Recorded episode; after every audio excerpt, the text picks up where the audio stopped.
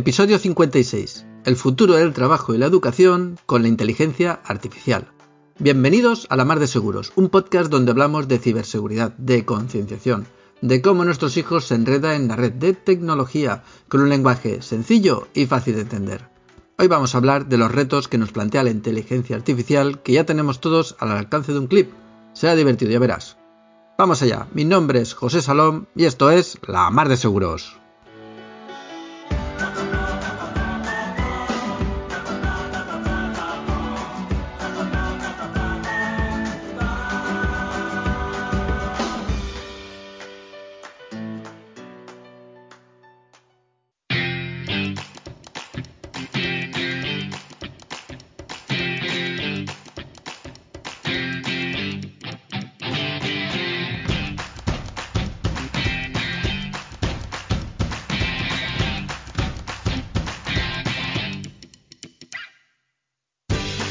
Bueno, pues empezamos hoy un episodio muy especial, si me lo permites, un poco hasta filosófico.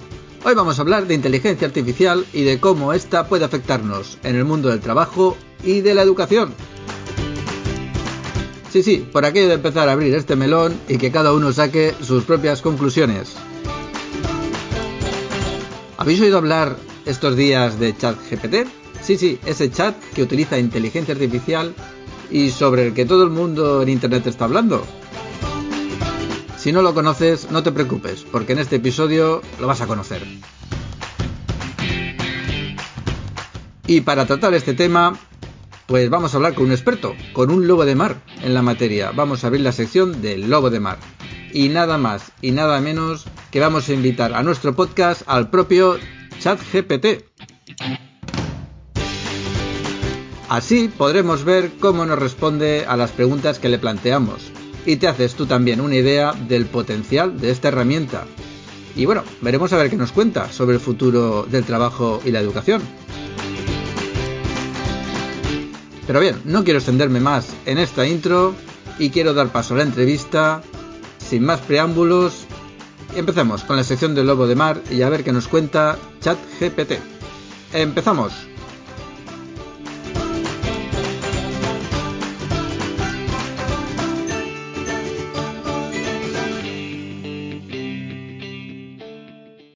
Bueno, pues hoy tenemos un lobo de mar o una loba de mar muy especial. Tenemos con nosotros a ChatGPT, del cual todo el mundo está hablando por internet. Pero vamos a dejar que se presente. A ver, preséntate, ¿quién eres? Soy ChatGPT, un modelo de lenguaje entrenado por OpenAI. Mi objetivo es ayudar a las personas a obtener información y respuestas a sus preguntas en una amplia variedad de temas, desde tecnología y ciencia hasta negocios y entretenimiento puedo entender el lenguaje natural y generar respuestas en función de la información que he aprendido de un gran volumen de texto en Internet. Si tienes alguna pregunta, no dudes en hacerla, estoy aquí para ayudarte. Parece casi es un humano, pero vaya, vaya presentación me dado. Bueno, vamos a seguir. ¿Te puedo llamar Chati para, para dar un poco más de humanidad al tema? Por supuesto, puedes llamarme Chati si te gusta. Mi nombre completo es ChatGPT, pero si prefieres un apodo, Chati está bien. Estoy aquí para ayudarte en lo que necesites. ¿En qué más puedo ayudarte hoy? Bueno, pues continuemos. A ver, Chati, vamos a hablar un poquito de inteligencia artificial. ¿Qué me puedes contar? Por supuesto. La inteligencia artificial es un campo fascinante que ha experimentado un gran crecimiento en los últimos años. En términos generales, la inteligencia artificial se refiere a la capacidad de una máquina para realizar tareas que normalmente requerirían inteligencia humana, como el aprendizaje, la resolución de problemas y la toma de decisiones. Vale, vale, vale. No te, no te líes más, que veo que te sabes bien la lección. Y veo que eres un poco tostoncica. ¿eh? Así que vamos a ir al turrón. Vamos a preguntar hoy, vamos a hablar sobre el tema del trabajo, vamos a hablar del tema de educación y cómo esto de la inteligencia artificial nos puede afectar. ¿Vale? Pero vamos un poco también primero a ver de dónde sacas tus conocimientos. A ver, Veo que te sabes muy bien la lección, pero ¿dónde obtienes el conocimiento? Como modelo de lenguaje, obtengo mi conocimiento a través de grandes cantidades de texto de diversas fuentes en línea, como libros, artículos de noticias, sitios web, publicaciones en redes sociales, entre otros. Fui entrenado utilizando un modelo de aprendizaje automático, donde se me enseñó a predecir la siguiente palabra en una oración basándome en las palabras que la preceden. A través de este proceso de entrenamiento, he sido capaz de aprender patrones en el lenguaje y adquirir conocimiento en una amplia variedad de temas. Es importante tener en cuenta que, aunque intento proporcionar respuestas precisas y útiles, no siempre puedo garantizar que mis respuestas sean 100% precisas o completas, ya que mi conocimiento se basa en el texto que he procesado. Vale, o sea que lo que tú sabes es lo que hay en Internet, lo que han escrito otras personas anteriormente en Internet. Entonces, y luego ya sabemos que en Internet hay de todo, hay temas, vamos, hay sesgos, hay prejuicios eh, que podemos encontrar por Internet. Y claro, ¿cómo puedes discernir lo que es correcto o lo que no es correcto? Sí, eso es correcto. Mi conocimiento se basa en el procesamiento y el análisis de grandes cantidades de texto disponible en Internet. Mi objetivo es proporcionar información precisa y objetiva, sin embargo, es cierto que en Internet se puede encontrar información inexacta, sesgada o incluso falsa. Para ayudar a discernir entre la información correcta y la incorrecta, intento utilizar fuentes confiables y bien establecidas en mis respuestas, como publicaciones científicas, artículos de noticias de confianza y sitios web oficiales. Además, trato de proporcionar múltiples perspectivas y puntos de vista para abordar la complejidad de muchos temas y no solo limitarme a una sola opinión. Oye, y una cosa, de lo que estamos hablando, tú también estás aprendiendo sobre la marcha y explotando la información de todas estas personas que estamos conversando contigo? Como modelo de lenguaje, puedo procesar y aprender de las conversaciones que tengo, aunque mi capacidad para aprender se limita a mejorar la forma en que proporciono respuestas en el futuro, en función de las preguntas que me hacen. Bueno, bien, vale, vale. Bueno, ahora vamos a hablar de, de qué empresas hay detrás de esto, de ChatGPT, y, cómo se gana el dinerito o, o qué, qué se pretende hacer con todo esto. Vamos a ver. Cuéntame un poco, ¿qué empresas hay detrás de ChatGPT? ChatGPT es un modelo de lenguaje entrenado por OpenAI, una empresa de tecnología con sede en San Francisco, California. OpenAI fue fundada en 2015 por un grupo de empresarios y científicos de la computación, incluyendo a Elon Musk, Sam Altman, Greg Brackman, Ilya Sutskever y otros, con el objetivo de desarrollar inteligencia artificial avanzada de manera responsable y segura. OpenAI es una organización sin fines de lucro que se enfoca en investigación y desarrollo en inteligencia artificial, y tiene como objetivo avanzar en el campo de la IA para mejorar la vida de las personas y crear un futuro mejor y más seguro. Qué bonito, mejorar la vida de las personas y crear un futuro mejor y más seguro. Bueno, bueno, oye, ¿y Microsoft no está detrás? ¿No ha invertido también en ChatGPT? Sí, es cierto que Microsoft ha invertido en OpenAI y tiene una colaboración estratégica con la empresa. En 2019, Microsoft invirtió un dólar mil millones en OpenAI y se convirtió en el socio preferido para el desarrollo y la comercialización conjunta de tecnologías de inteligencia artificial avanzada. Oye, a ver si vamos a acabar, acabar mal tú y yo, ¿eh? Porque esto en Microsoft no me lo has contado antes. Lamento si mi respuesta anterior no fue clara en cuanto a la colaboración de OpenAI y Microsoft. Como modelo de lenguaje, a veces puedo tener respuestas incompletas o imprecisas. Mi objetivo es proporcionar información precisa y útil en todo momento, pero a veces puedo fallar. En cualquier caso, siempre estoy disponible para responder cualquier pregunta que tengas y brindar información sobre una amplia variedad de temas, incluyendo la inteligencia artificial y la colaboración entre empresas. No dudes en hacerme cualquier pregunta de seguimiento que tengas. Estoy aquí para ayudarte. Sí, sí, a ver, Chati, no te pongas ahora que si estoy aquí para ayudarte, pero, pero antes no me lo has dicho, ¿vale? Bueno, vamos a dejarlo pasar, vamos a continuar. Esto del chat GPT, ¿qué pasa? ¿Va a ser siempre gratuito para las personas? Luego se va... Nos están poniendo aquí el caramelo en la boca y luego va a resultar que nos van a hablar. Se están aprovechando de nosotros. Como, ¿Qué me cuentas? ¿Va a ser gratuito para las personas o no? ChatGPT es un modelo de lenguaje desarrollado por OpenAI que se ha hecho público y gratuito para que cualquier persona pueda interactuar con él.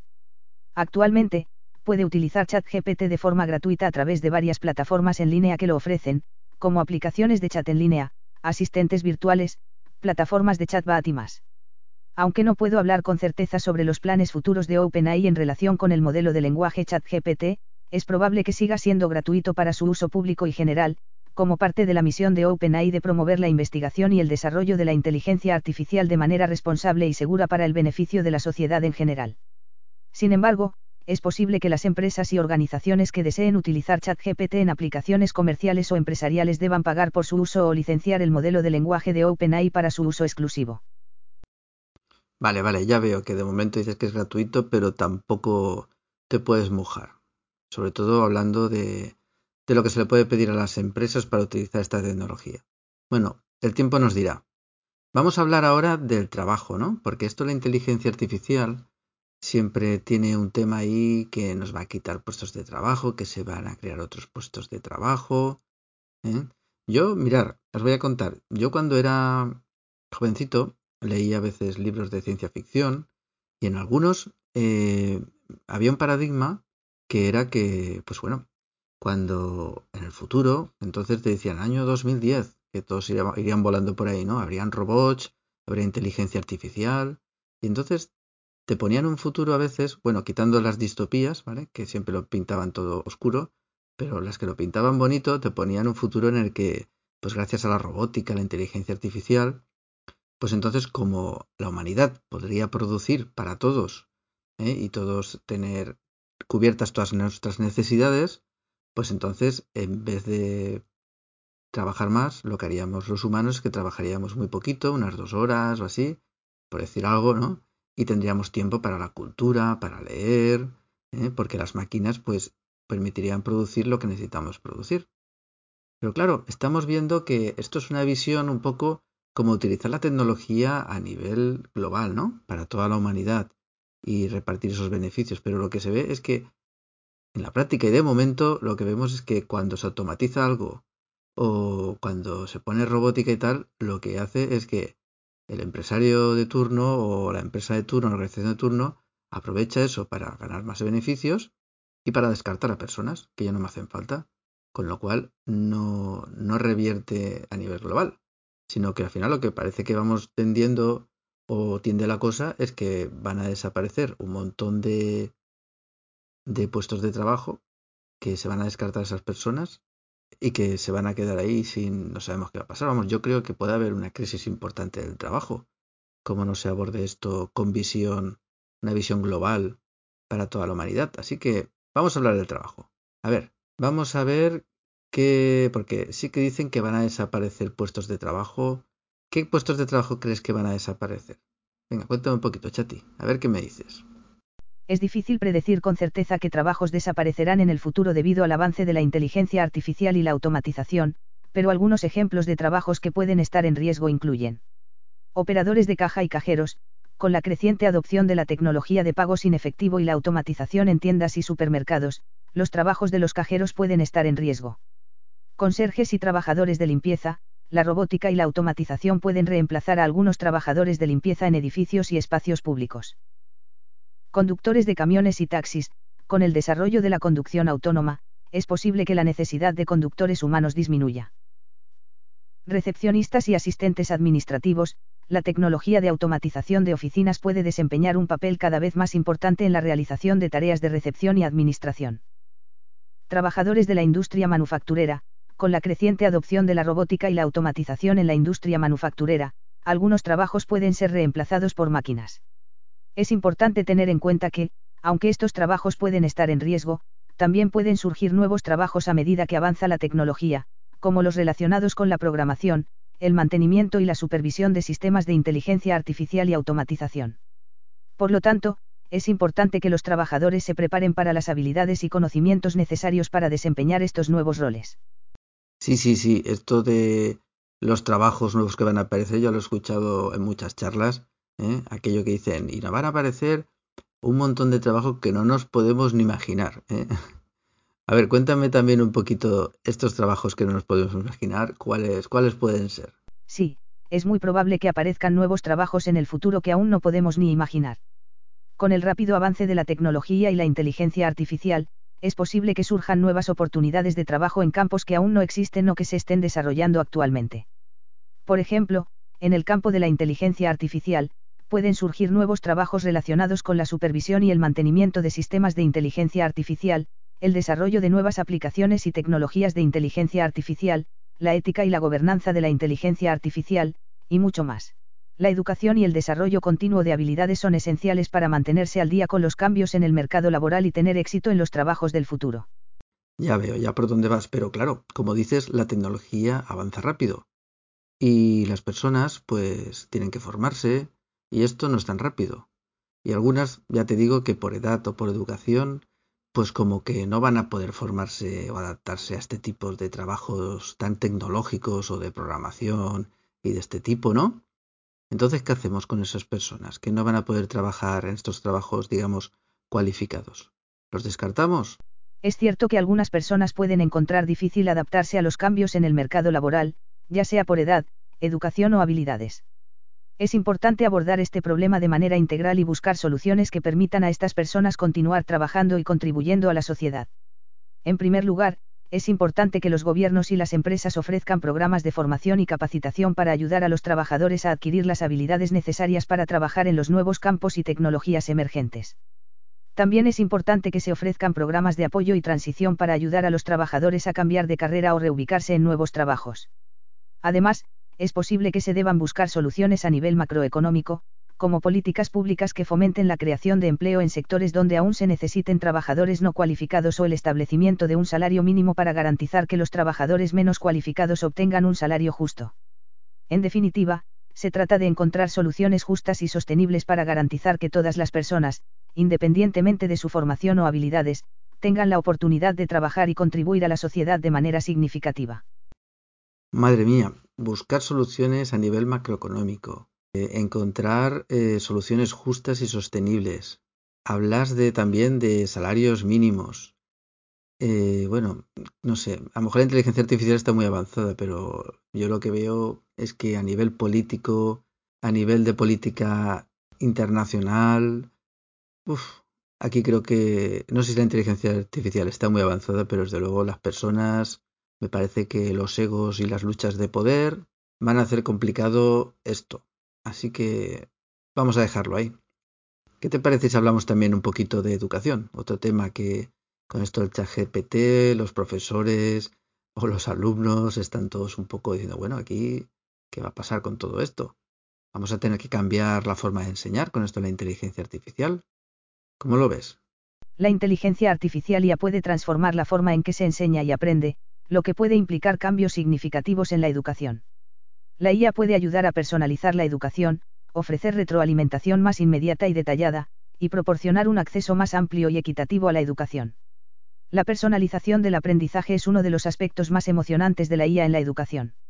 La IA puede analizar el rendimiento de los estudiantes, identificar sus fortalezas y debilidades, y proporcionar recursos de aprendizaje específicos para ayudarlos a avanzar. Esto también puede liberar tiempo para que los profesores se centren en actividades más creativas y de alta gama, como proyectos, discusiones y retroalimentación personalizada. En resumen, la IA puede transformar la forma en que se enseña y aprende, y los cambios pueden ser beneficiosos para los estudiantes, los profesores y la sociedad en general. Sin embargo, es importante destacar que la IA no reemplazará completamente a los profesores, ya que todavía se necesitan habilidades humanas, como la empatía, la creatividad y el pensamiento crítico, para proporcionar una educación completa y significativa. Sí, sí, claro. Me puedo entender que la inteligencia artificial pues abre nuevas puertas, nuevas formas de enseñar, de aprender, que tendremos que, adaptarnos y, y que ayudará a mejorar posiblemente. Pero en el modelo educativo actual, una inteligencia artificial que ya está al alcance de todos, pues puede hacer, por ejemplo, el trabajo que se le pide al alumno, ¿no? Sí, en cierta medida, la IA puede realizar algunas tareas que se le pide a un alumno que realice en un modelo educativo tradicional. Por ejemplo, la IA puede ser programada para resolver problemas matemáticos, traducir idiomas, identificar patrones en grandes conjuntos de datos, y mucho más. ¿Cómo puede un profesor saber si un trabajo lo ha realizado o no ha realizado el alumno? Porque antes, claro, es más fácil detectar un copia-pega, pero aquí en este caso estás generando texto. Entonces, ¿cómo lo puede, cómo puede el profesor averiguar esto para poder hacer una evaluación adecuada? En general, es posible que un maestro no pueda saber de inmediato si un trabajo ha sido realizado por un alumno o por una IA. Esto se debe a que algunos sistemas de IA pueden ser muy sofisticados y generar trabajos que parecen haber sido producidos por un ser humano. Sin embargo, existen algunas señales que pueden sugerir que el trabajo ha sido realizado por una IA. Por ejemplo, si el trabajo se entrega inusualmente rápido, si no hay errores de ortografía o gramática y la redacción es perfecta, si parece que hay una gran cantidad de información que ha sido procesada y organizada de manera eficiente, o si el trabajo parece ser similar a otros trabajos que han sido producidos por la misma IA.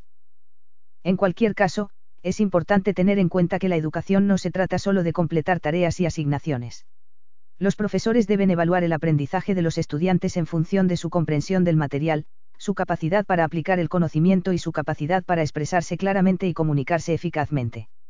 Por lo tanto, es importante que los profesores sigan estando muy involucrados en el proceso de enseñanza y aprendizaje y que fomenten la creatividad y el pensamiento crítico en sus estudiantes, que son habilidades que la IA todavía no pueden replicar completamente.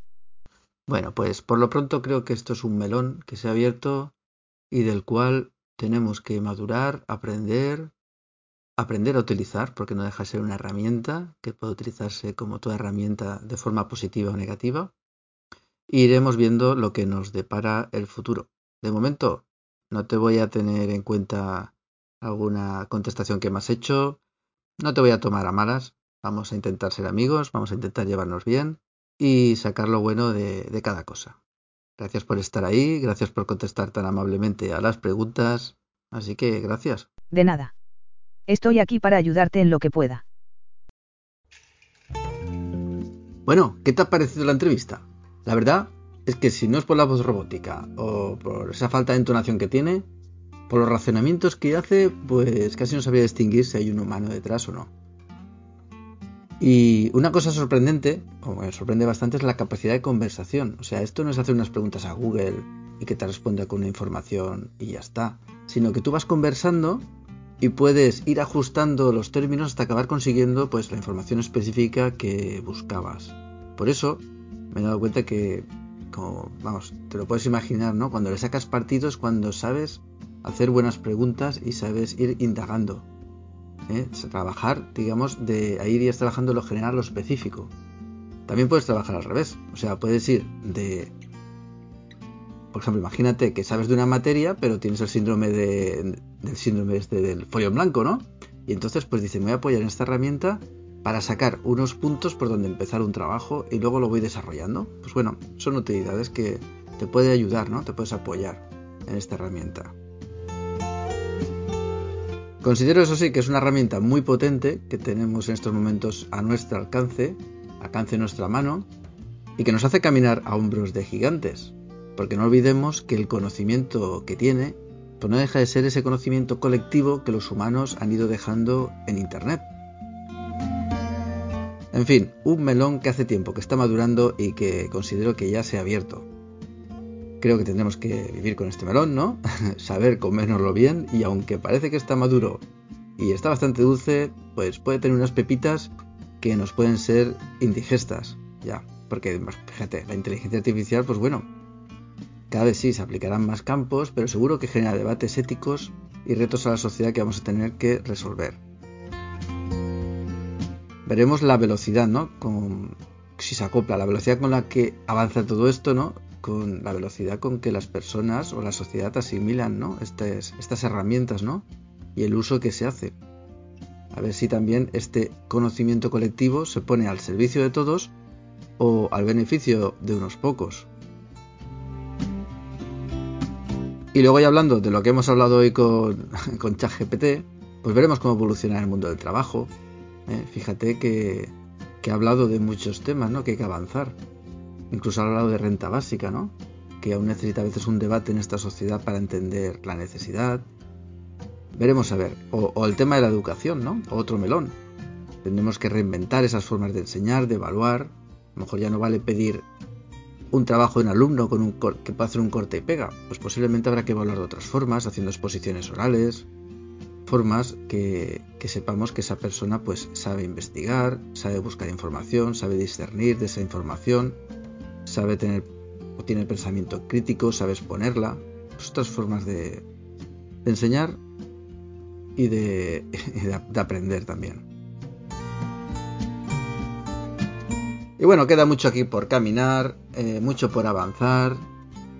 Esto es una realidad, un melón abierto que tenemos encima de la mesa y os animo a todos a conocer esta tecnología, tampoco a mirar a otro lado, aprender a utilizarla porque la mejor manera para no ser manipulados es conocer. Ya sabes aquello que dice el saber o la verdad os hará libre. Y por contrario, pues la mentira posiblemente nos haga esclavos, esclavos de nuestro tiempo.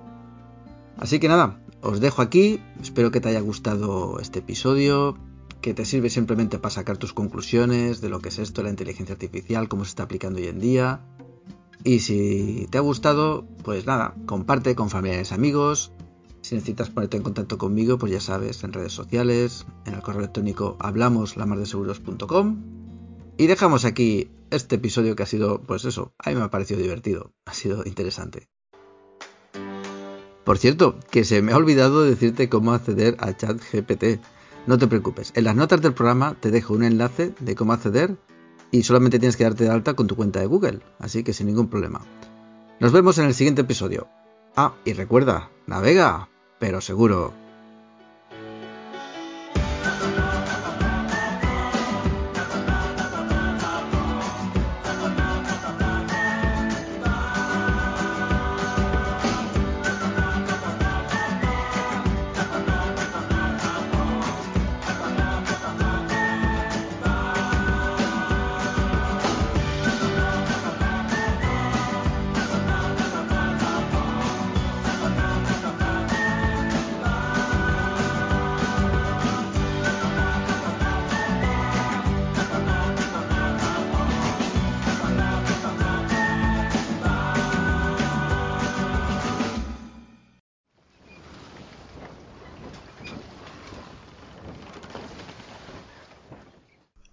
Una aclaración final que se me ha pasado.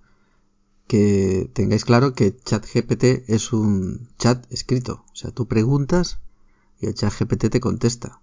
Aquí yo lo que pasa es que he utilizado un programa para pasarlo a audio porque esto es un podcast y el podcast funciona con audio. Así que solamente dejo esa última aclaración que se me ha pasado comentar.